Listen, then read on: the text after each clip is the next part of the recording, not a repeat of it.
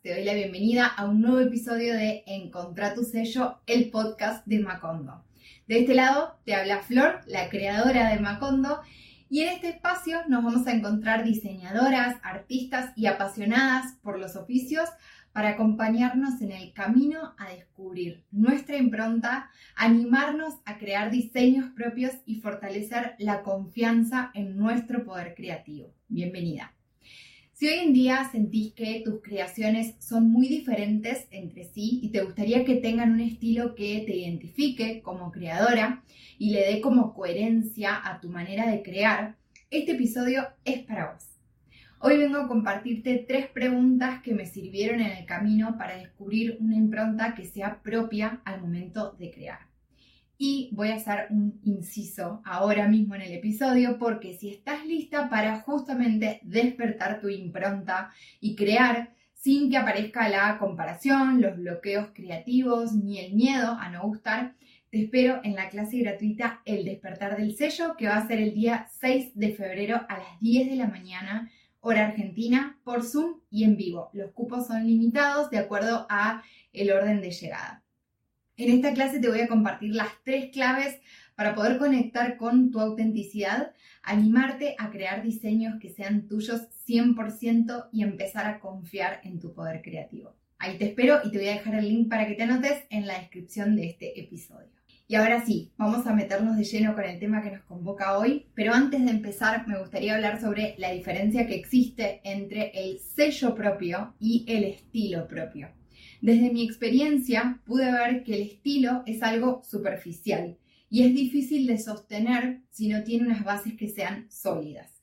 Tu estilo van a ser todos esos elementos visuales que vas a usar de manera recurrente en diferentes creaciones. Es eso que se va repitiendo visualmente, colores, formas, dibujos, eh, recursos, y por lo que los demás empiezan a reconocer tu estilo en esa creación. Y acá de nuevo hago como un paréntesis y quiero decirte que si la palabra repetir eh, algo en tus creaciones empieza como a darte pánico por el miedo a aburrirte, que es lo primero que empezamos a pensar cuando pensamos en eh, repetir algo, te prometo que pronto voy a hacer un episodio hablando de esto porque curiosamente sucede todo lo contrario una vez que empezás a hacerlo. Déjame en comentarios si querés que haga un episodio específicamente hablando de a qué me refiero y qué pasa cuando empezamos a repetir recursos en nuestras creaciones. Retomo la idea anterior y te traigo esto de que el estilo propio entonces es algo superficial, es algo eh, visual que usamos para repetir en una creación tras otra. Pero en cambio, el sello propio es una idea mucho más integral de toda tu impronta. No es solamente algo visual, porque no incluye solamente estas partes, estos recursos, estos colores, sino que también contempla todas las partes que no son visibles de lo que estamos haciendo. Son esas bases que van a sostener y darle coherencia a eso superficial. Por ejemplo, el sello propio tiene que ver con conocerte a vos misma, tus valores, tus gustos, tus intereses, conocer ese mensaje que querés compartir con el mundo a través de tus creaciones. Y de acuerdo a todo eso, es desde donde van a partir decisiones eh, visuales o superficiales que tienen que ver con el estilo, como por ejemplo, de acuerdo a mis valores, a mi manera de ver el mundo, qué colores voy a elegir para esta creación, qué em, combinaciones voy a usar, qué tipo de formas, qué, qué recursos visuales me van a ayudar a plasmar todo eso que hay adentro mío en estas creaciones. En mi caso, pasé mucho tiempo creyendo que no tenía una impronta que me defina. Y ojo, no es que lo que hacía en ese momento no fuera original o diferente, sino que no lo sentía propio. Lo hacía de una manera tan intuitiva que yo misma como que terminaba sin encontrarle un sentido. Era como que me dejaba llevar por la pintura y demás y era como, está bien, pero necesito entender qué es lo que busco transmitir con esto. Y en ese momento no llegaba a verlo ni a entenderlo. Quizás era un estilo, porque vos veías esas creaciones y las podías identificar unas con otras, pero no era mi sello. Hoy puedo darme cuenta de que estaba aplicando mi conocimiento en cuanto al oficio. Estaba explorando y probando posibilidades, algo que es necesario hacer en nuestro proceso creativo, pero que para descubrir nuestro sello necesitamos algo mucho más allá que la intuición o la acción. Necesitamos dotar de sentido eso que estamos haciendo. Yo en ese momento sabía la técnica y estaba explorando la técnica, el oficio. Pero para descubrir ese sello, lo que tenía que explorar, en realidad, viéndolo hoy, es cuál era el sentido que tenía ese oficio para mí, esa manera de crear en ese momento para mí. Y por sentido no me refiero a que le haga sentido a alguien más o que lo entienda alguien más, sino que tiene que tener sentido para vos y con eso ya es suficiente. Dentro de la psicología existe una escuela llamada logoterapia, que ya la he mencionado varias veces en el podcast y en las formaciones que doy, y con la cual me siento bastante representada porque se basa en acompañar a las personas en la búsqueda del sentido. Desde una mirada de posibilidades no es tan retrospectiva, sino que se va un poco más a al futuro, como a, bueno, a las posibilidades, a, lo que hay, a lo que podemos crear, a lo que puede pasar. Y también hace mucho énfasis en, en, en la búsqueda, como que le da mucha bolilla a la idea de estar en la búsqueda del sentido, no en llegar a descubrir el gran sentido de la vida solamente, sino en que nos paramos ante el mundo desde una óptica de búsqueda, desde, ok, yo sé que hay algo más que puedo moverme a buscar. Y eso es lo que acompaña a la logoterapia a hacer. Y acá no quiero que te enrosques demasiado con esta búsqueda del sentido, porque esto no tiene que ver con algo rebuscado, ni profundo, ni pretencioso, ni único, ni espectacular, ni nada de eso, sino que el sentido es lo que a vos te mueve y te inspira a crear y listo, es suficiente, no es mucho más que eso. El trabajo que te invito a hacer para explicarlo de una manera gráfica, digamos, imagínate que estamos como en un punto y en otro, ¿no? Entonces vamos a buscar el punto medio. El trabajo es menos que la carga pesada de decir tengo que encontrarle un sentido a mi vida, que eso es un montón y no sabemos si en algún momento lo vamos a encontrar. Podemos pararnos en esa búsqueda como te decía antes. Entonces el trabajo es menos que eso, no es encontrarle sentido a tu vida, sino que es un poco más de trabajo que entrar a Pinterest a mirar y buscar inspiración. Sería un punto medio entre esas dos cosas. ¿Se entiende? Es menos la carga de sentir que le tengo que encontrar eh, sentido a mi vida y un poco más, o sea, un poco de trabajo más que sentarme en la compu y mirar Pinterest dos horas y buscar inspiración y copiar casi eh, lo que están haciendo otras personas. Es algo entre medio de esas dos cosas en cuanto al esfuerzo que nos va a implicar. ¿Ok? Es que el primer paso para descubrir nuestra impronta es dejar de mirar lo que hacen los demás. Te voy a ser muy sincera. Y es que la búsqueda de referentes para mí es peligrosa. Porque si te dedicas a ver lo que hacen y lo que no hacen esas personas que te inspiran, va a ser muy difícil que de ahí salga algo propio. Algo que sea 100% tuyo. Para conseguirlo, lo primero que hay que tener es un mundo rico en inspiración e ideas por fuera de la técnica que hacemos. ¿Qué quiero decir con la búsqueda de referentes? Dentro de las carreras de diseño hay un paso que se hace en, muchas ocasiones, es un paso que yo lo hago, o sea, en sello propio de hecho lo hacemos, pero lo hacemos al final del programa.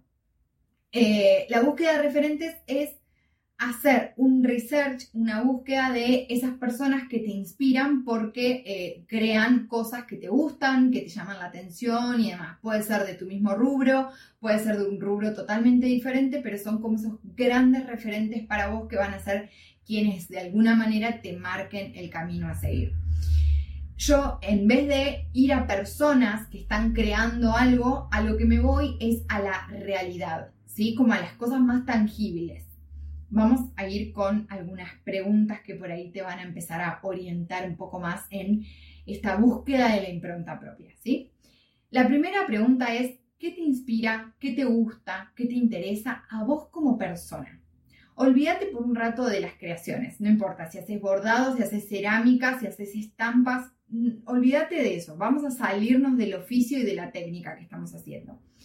No pienses tampoco en otros diseñadores, en otros artistas, en otros emprendimientos, nada de eso. Quiero que ahora te enfoques en esas cosas que mirás o que lees cuando no estás creando. ¿Cuáles son esos temas que te despiertan la curiosidad? Sé que muchas veces sentimos que nos gustan un montón de cosas y que son muy variadas como para englobarlas en un solo estilo, ¿no? Como en algo que me represente. Si me gusta la huerta y me gusta eh, el edificio tal y, y hago bordado y no sé qué, parece que son cosas que son muy disparatadas y no tienen nada que ver unas con otras. Pero, ¿qué pasaría si ordenas todo eso que te gusta y te interesa en un panel de inspiración? Y te dedicas a buscar patrones en común entre todas esas cosas que a simple vista o a golpe de vista parecen tan disparatadas, pero cuando me pongo a observarlas con claridad, con detenimiento, encuentro cosas en común entre ellas. El ejercicio es el siguiente. Pasar de la mente a la acción.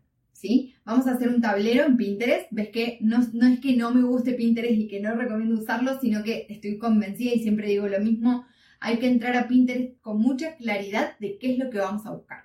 O también puedes hacer un collage analógico con revistas y recortar, donde puedas poner imágenes eh, de todos, todos esos temas, cosas, lugares, todo eso que te interesa, que te llama la atención. Vamos a hacernos unas preguntas. Cuando tengas todo eso puesto en el panel, ¿cuáles son las causas que tienen en común todos esos temas que parecen tan disparatados entre sí.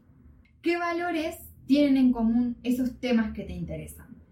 Esas cosas en las que crees con todo tu corazón y que sentís que son innegociables en la vida, en el emprendimiento, en la creatividad. Y ahora quiero que nos vayamos a una capa más profunda de autoconocimiento. Como sabes, cada ser humano que habita este mundo se cuenta su propia película de la realidad. De hecho, seguramente te pasó alguna vez de vivir una situación con otra persona, algo puntual, un hecho, una cosa que pasó y es real. Y que al recordarlo, lo cuenten de maneras diferentes. Estás con tu amiga tomando unos mates, se acuerdan de eso que pasó y las dos van a tener una óptica y una mirada muy distinta. Prácticamente pueden ser dos historias diferentes. Estos, estos recuerdos son un claro ejemplo de la forma que tenemos de ver la vida y es el relato que usamos para nuestra propia película. Y eso es lo que podemos plasmar en nuestras creaciones como impronta propia. Es cuál es tu manera de ver la vida. Si fueras la directora de una película, ¿qué historia te contarías sobre la vida, los valores o el tema que elijas como disparador creativo? ¿Cuáles son los anteojos que te pones para ver las cosas? ¿De qué colores ves la vida?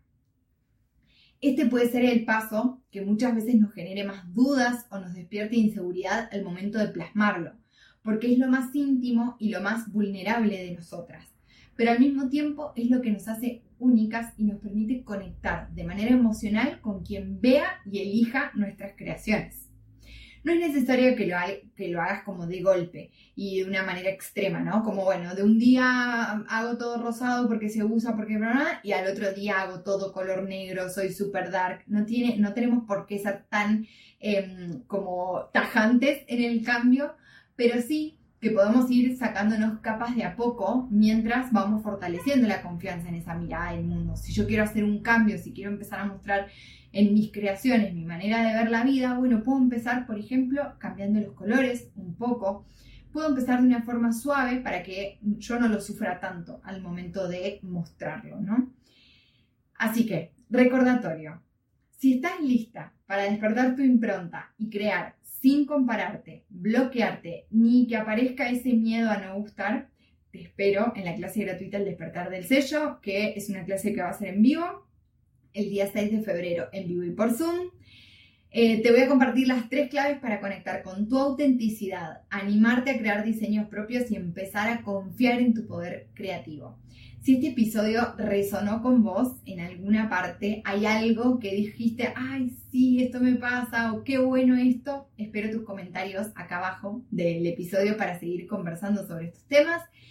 Y si lo que te compartí te gustó, te interesó, me encantaría que califiques en Spotify con estrellitas, andan por ahí, y si no en YouTube con corazoncitos. Pero de alguna manera esta es una forma de interactuar entre nosotras o de decirme que te interesó el contenido y a mí me sirve mucho también para ir sabiendo y evaluando qué tal vienen estos temas y qué te parecen. Nos escuchamos en el próximo episodio, te espero por supuesto en el despertar del sello, nos vemos pronto.